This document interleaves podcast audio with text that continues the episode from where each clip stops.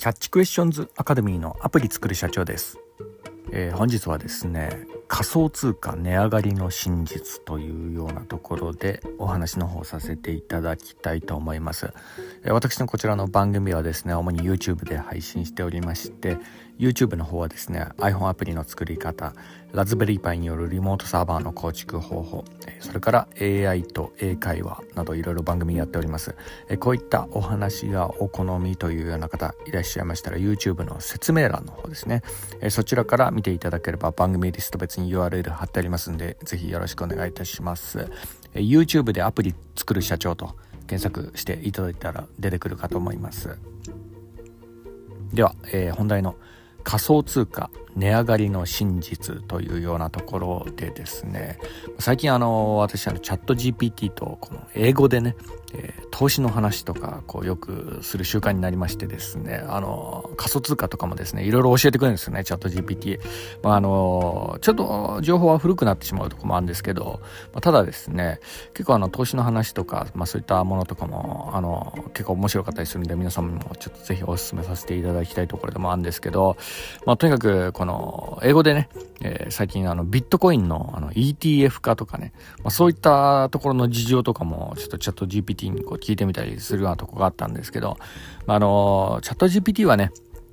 大体1年前ぐらいですかね。それぐらいの情報をもとにこう話しするとこがあるので、まあなので、その、最新の情報を聞くっていうのはちょっと難しいところはあるんですけど、まあただね、その代わりにこう広くこう一般的に知ら渡ってるような、えー、歴史的な話とかにはですね、えー、めっぽう強いのが、あの、このチャット GPT でもあるんで、えー、そうなんですよ。歴史的な話とかをこう聞いてみるっていうのは結構いいかもしれないですかね。まあ、どういうふうにそのファンドが立ち上がったのかとかね。まあ、そういうようなところの類の話ですよね。はい。まあ、そうするとその会社のビジョンとかそういったものとかも結構聞けたりするんで、まあ、その方向性とかですよね。まあ、こういうの結構面白かったりするんでね、ぜひおすすめなところはありますかね。はい。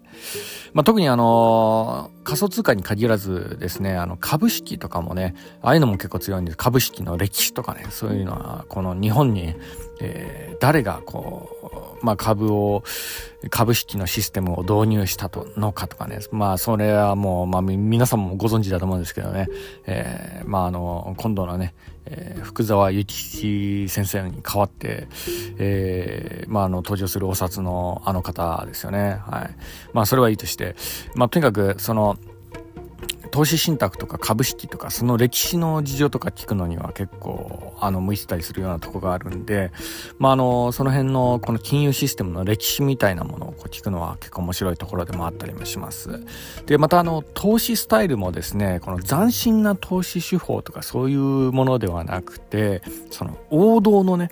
投資手法とかねそういったものとかをこうに関してこうアドバイスもらうのはね、結構あのチャット GPT とか、まあチャット GPT に限らず、あの AI チャットとか、その辺は結構うってつけだったりしますかね。はい。あの、ウォーレン・バフェットみたいなね、世界の投資家のウォーレン・バフェット式みたいな、あの王道の銘柄をこう超長期目線で投資していくようなスタイルとかね、そういうような、あの、まあ、ビジョンの取り方とか、そういうようなところですよね。まあ、こういうのを結構教えてもらったりすると、まあ、あの、まあ、こういうのが結構 AI とか得意なのかなっていうのは、まあ、そういう分野ですよね。斬新な、その逆張りとかで、こう、超、なんかその、ゴミ株みたいなものにこう、一気に通して、10倍、100倍に狙うとかね、そういうのは、まあ、向いてないと思うんですけど、AI 系のチャットサービスを、からこうアドバイス向くんなら、やっぱコツコツ型の超長期目線の投資とかね、そういうような話とかこう聞いてみると結構良かったりするようなとこありますよね。はい。まあ大体そこら辺の一般論的にこうやれば大体勝てるよねぐらいの、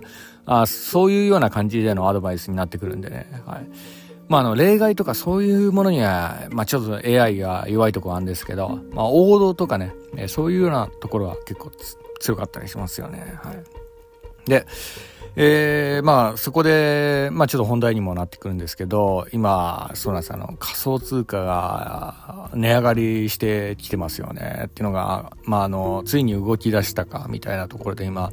えー、生還しているところでもあるんですが、まあ、あの、まあ、この仮想通貨に限らずですね、あの、いろいろね、あの先物の類が今、どんどん値上がりしてるんですよね。株とかの不動産とか、あとは、まあ皆さんの周りの生活必需品とかね、スーパーのね、人参とか、じゃがいもとかの価格も、あと卵とかね、それもどんどん値上がりしてると思うんですけど、まあ、ここら辺がですね、まあちょっとなんか、日本大丈夫かなっていうふうにこう思ってしまうところもあってですね、そうなんですよ。あの、ちょうど先日、えー、日本の GDP もこう中国に引き続きドイツにも抜かれてしまって、世界4位に転落したみたいなこうニュース出ましたよね。で、その一方でですよ、あの、日本の株がこの、ね、これまでの市場で、えー、というか、まあ歴史上最高値を最高の価格に達するみたいな、そんなようなね、ニュースが今こう出てたりするようなところがあって、もうなんかちょっとなんか、やばいこと起きんじゃないかな、みたいなね、そんなような、えー、予感もあり、まあこういうのもあってですね、最近あの私、結構チャット GPT にこの英語でね、世界事情と合わせながら、今のその金融市場どうなのっていうようなところをいろいろ問いただしてですね、いろいろアドバイスもらってるっていうようなとこもあるんですけど、そうなんですよね。これ今何が起きてるかっていうようなとこなんですよね。はい。まあこれはまあ一言で言うんであれば、インフレですよね。インフレ。うん。まああの円の価値がどんどんえー、なくなってってしまってるっていうようなところですよね。はい。で、まあ、ここがちょっとやばいのが、あの、バブル期の、あの、株価のあの、史上最高値、日本株、ね、あの、今から1989年でしたっけね、それぐらいの時に史上最高値を、えー、ついたわけなんですけど、まあ、その時はね、日本の経済力とかが、まあ、ものすごいあったわけなんですよね。それとやっぱ、こう、今比較して同じぐらいの価格まで、こう、日本株来たんですけどその時と比べてどうかっていうと経済力は落ちてますよね。うん。なのに、史上最高値のこの日本株今ついてるっていうようなところ、これやっぱなんかね、ちょっとおかしいんじゃないかなっていうようなところで、まあ特にあの日本のね、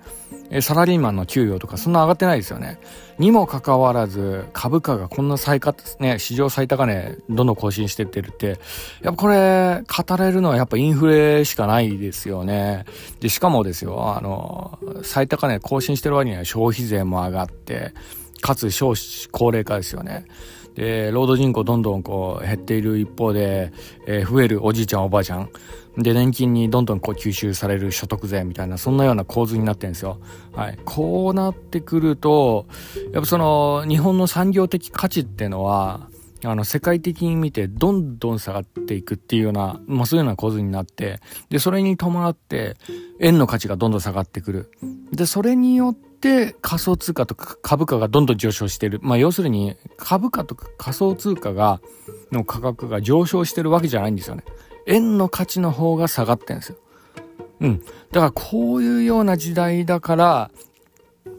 まあ、あの、何か行動しなきゃいけないんじゃないかなっていうようなところもあってですね、まあ、皆さんにもちょっとお伝えしなかった、特にあの、若い世代の方にはですね、この点ちょっと注意して、あの、今の時代を静観してほしいところでもあるんですよね。で、こんな時代にね、果たして投資すべきでしょうかって質問されたらですね、私ちょっと迷ってしまいますね。はい。まあ、特にあの、日本株についてはなんでなんですけど、確かにこの史上最高値の水準をこう超えて、どんどんこう青天井のそばになっていきそうなそんなような感じはするんですけど、ただ、あの、日本株にこう投資すべきかって言われると、まあ私もですね、ちょっと悩む。うん。どうかなって。ねまあ確かにあの円の価値がどんどん下がっていくんで、結果的に株価がどんどん上がっていくっていう可能性はまあ十分にあると思うんですけどね。はい。ただね、一つ言えることは、まあ投資はね、ちょっと正直疑問です。でも、あの、投資ではなく、逃げる意味の逃避？逃避ですよね。逃避には少し備えた方がいいんじゃないかなっていう、まあそういうようなこと。まあこれがあの本日お伝えしたかったところでもあるんですけど、そうなんですよ、これ。はい。まあ、な、あの、何からこう逃げるかっていうようなことなんですけど、まあ、それはあの、日本円から逃げるっていうのところですよね。金融資産をこう、ね、分散させておくっていうようなこと。まあ、ここが、やっぱ今、今ならではのあの金融システムのあのね、インターネットで世界にもつながるようなこのシステムがあるからこそできることであり、まあ、ここはですね、まあ、少額でもちょっと分散させといた方がいいんじゃないかなっていうようなところなんですよね。はい。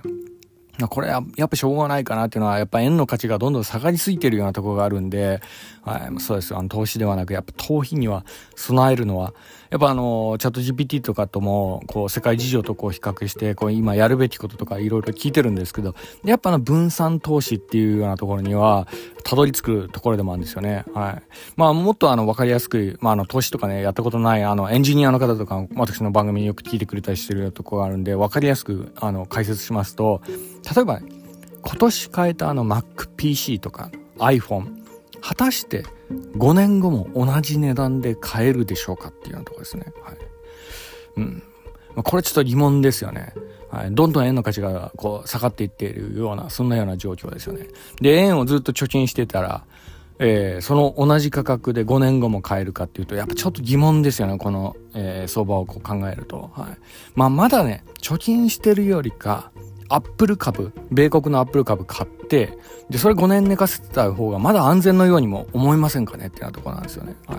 まあむしろね、その方がね、MacPC とか iPhone に加えて iPad まで買えるかもしれないですけどね、これ。まあ、もっともあの、円安がさらに進んで、アップルの企業価値がこうさらに高まってたらの話でもありますけど、貯金してるより、もしかしたら、米国のね、アップル株とか買ってた方が、まだいいんじゃないかなっていうようなところなんですよね。まあ、これが今の、あの、局面なんじゃ、だから貯金とかね、しと、まあ、しときなさいとかおじいちゃんおばあちゃん結構言ったりする、しますけどね。昔の昭和世代とか、大体あの貯金が、あの、ね、結構おすすめだってか、そういうのしか選択肢があんまなかったっていうのはあるんですけど、今の時代ね、世界の金融資産にこうね、えー、もう若い人でもインターネット使えたらそこら辺にこう投資できるっていうような、そういうようなあの時代なんでね。はいだからこの、今、この日銀がね、えー、日本円ジャブジャブ今吸ってんですよね。はい。それでお金の価値が、日本円の価値がどんどんこう下がっているというような状況では、やっぱあの投資というかあの投費ですよね。えー、それについてちょっと考えておいた方がいいんじゃないかなというようなところですよね。で、これによってどんどんこう日本株が、えー、またあの不動産の価格とかも今こう上がってるんで、で、その補填として、今増税されてるような、そんなような状況ですよね。いや、日本人はこうますます物買えなくなりますよっていうようなところで、じゃあ誰が今この政策で得してるかっていうと、海外の投資家なんですよね。え外貨でこう安くね日本株とか不動産こう買えたりするところがあるんででインフレがこう進めば値上がりしてで海外の投資家は値上がりしたところで売り抜けて逃げることができるんですよね。で、外貨にまた戻したら、あの、水にそのままそっくり儲けれますんで、まあ、何の痛みもないですよね。ただ、日本人はどうでしょうっていうところですよね。まあ、それによって税金も上げられて、えー、家とかもね、あの、どの価格が上がって買えなくなってしまって、かつ、この年金ですよね。年金のために、このおじいちゃんおばあちゃんのために、こう、働かなければいけないみたいなね、そんなような悪循環が、こう、どんどん回っていくとですね、えー、これやっぱり、やっぱその日本の経済力どんどんこう落ちてって、円の価値もそれにこう連動して下がっていくというようなところ、まあ、こういうようなこと考えると、やっぱね、あの米国株とか、あの仮想通貨とかね、仮想通貨とかはあの、世界のしがらみとかなく、えー、考えられる部分もあるんでね、まあ、これもちょっと、まあ、一つ視野に入れておくのもいいのかなっていうのと、あと、その、ちょっとね、投資とかあまり、あの、まあ、ちょっと初心者の方とか、そういうような方だったらですね、その、今ね、株がこう、高値すぎるところもあるんで、なんで、ちょっと高値掴みしたくないなっていうような方はですね、やっぱその積み立て投資、まあ、特にあの NISA のね、積み立て投資とかで、で、AI 系の米国ファンドとかにちょっとずつこう積み立てしたりするのってのも結構王道だったりしますかね。はい。まあ、こんなようなことをですね、今、チャット GPT と英会話しながら、あの、まあ、いろいろ世界の金融事情についてですね、あの、ちょっと英会話して、あの、まあ、世界の、えー、これからの相場とかね、そういうようなところとか、ちょっと聞いてみたりしてるようなところがあって、えー、まあ、こういうような話をちょっとするに至ったわけなんですが、またね、えー、こういうような、あの、ことで、まあ、気づく点とかあったらですねこのような感じでたまにはあの投資の話とかもちょっと入れながらお話のさせていただければと思いますんで今後ともよろしくお願いいたします。では最後にいつもと同じ言葉で締めさせていただきたいと思います。IT エンジニアに栄光あれ。